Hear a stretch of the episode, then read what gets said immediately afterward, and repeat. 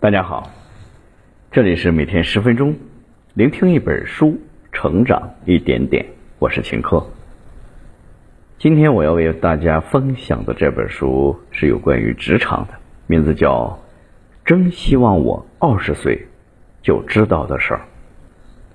学会创新思维，勇于打破规则，我们的人生会更加的出彩。真希望我二十几岁就知道的事儿，主要讲了作者自己半生的职业实践和开展励志课程所积累的经验，结合了大量创造性思维的实例，给我们上了很有价值的一堂课。创意决定人生，突破规则才能在千万人中脱颖而出。本书的作者蒂娜·齐利格毕业于斯坦福大学的神经科专业。后来成为斯坦福管理风险投资和创业项目的主管，同时还在斯坦福设计学院教授创立课、创新的和创业精神的课程，具有相当丰富的专业素养和职业经验。通过本书的聆听，你将获得以下两个层面的提升：一、学会创新思维；二、勇于打破规则。下面我会用大概十分钟左右的时间来为你解读本书的精髓。有人说，二十几岁是最尴尬的年龄，脱离父母、学校的庇护，正式步入社会，尚未建立自己的天地，迷茫而不知所措。这群人或许野心勃勃，或许满怀憧憬，有人一路高歌，有人却屡屡跌倒。如果在二十多岁的年纪能够听听长者的人生建议，或许会受益良多，避免走很多弯路。有时候改变一个人的，并不一定是境遇的巨变，可能仅仅是在他少年的时候听到的一句话。今天我们要讲的这本书，就是作者想送给自己二十岁儿子的一本创意书籍。作者回想了自己二十几岁最想知道的几件事，写下了自己在职场上的经历，结合了大量的创造性思维的实例，给我们上了一堂很有价值的课。创意决定人生，突破规则才能在千万人中脱颖而出。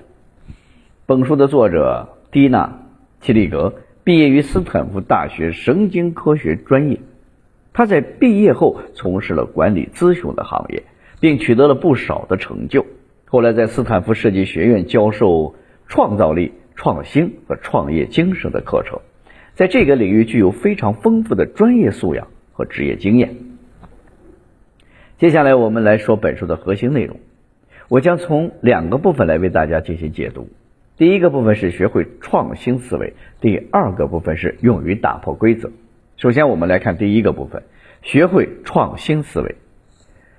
书中分享了这样一个故事：作者在斯坦福大学教授的时候，曾给学生们布置了一个有趣的作业。他把学生分为十四组，给每组学生五美元和规定的时间去赚钱。正如作者所料，有些组拿着五美元买了点器材。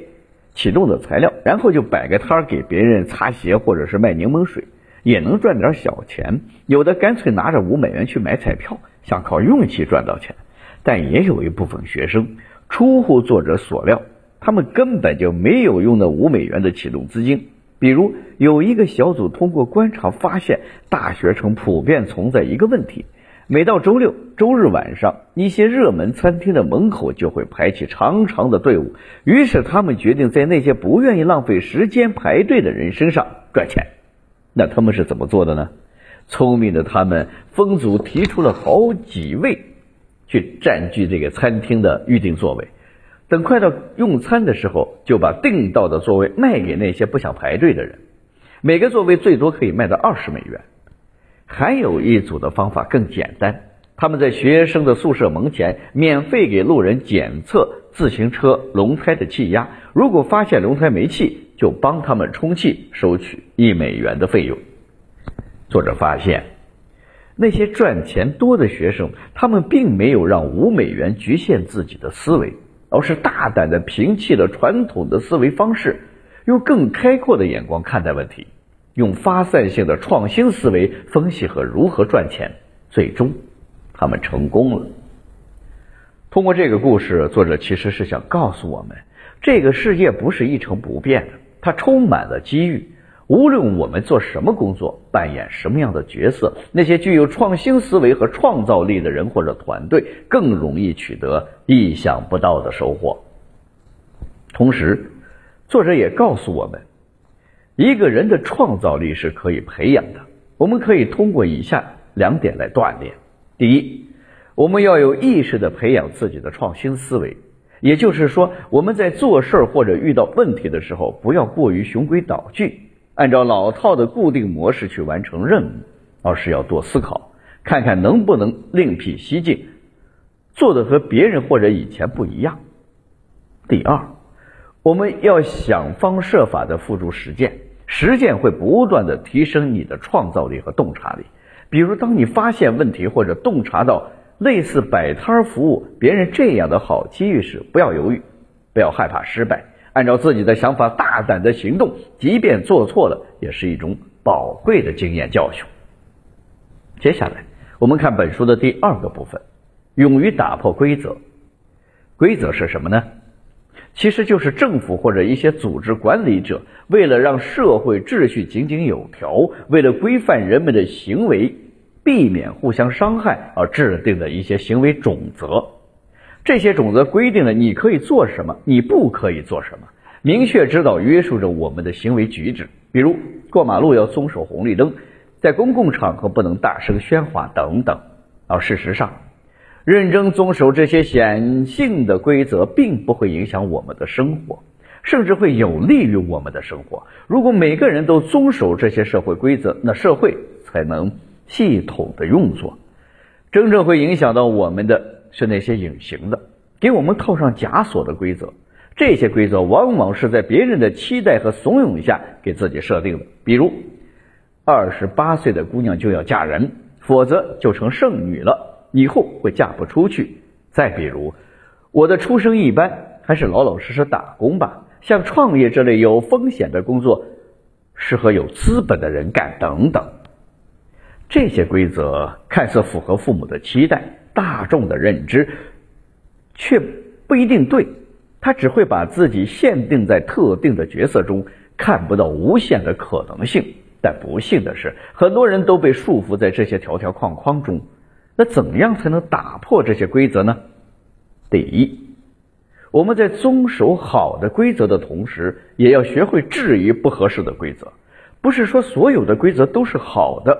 比如，有的技术公司或者设计公司有很多条条框框的规则，反而禁锢了员工的思维，做不出好的产品。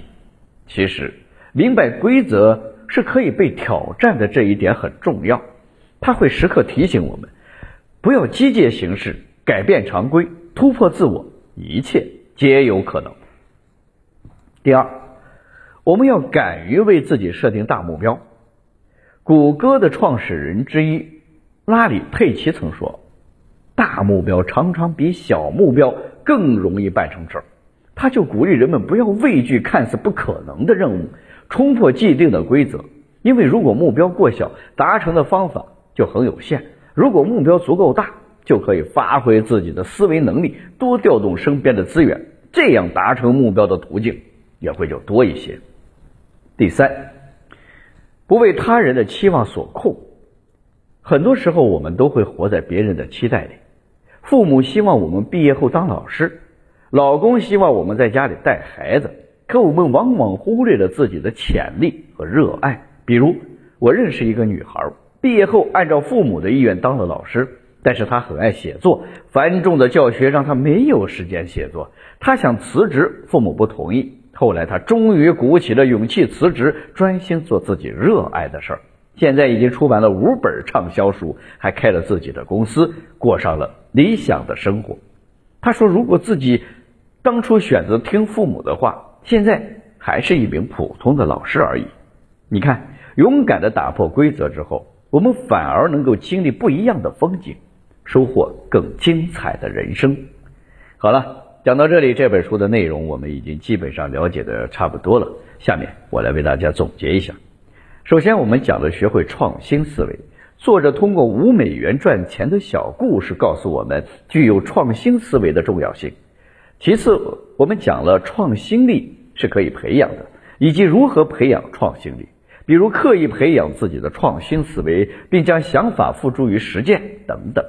最后，我们讲了要勇于打破规则，规则有专门制定的显性规则，也有约定俗成的隐性规则。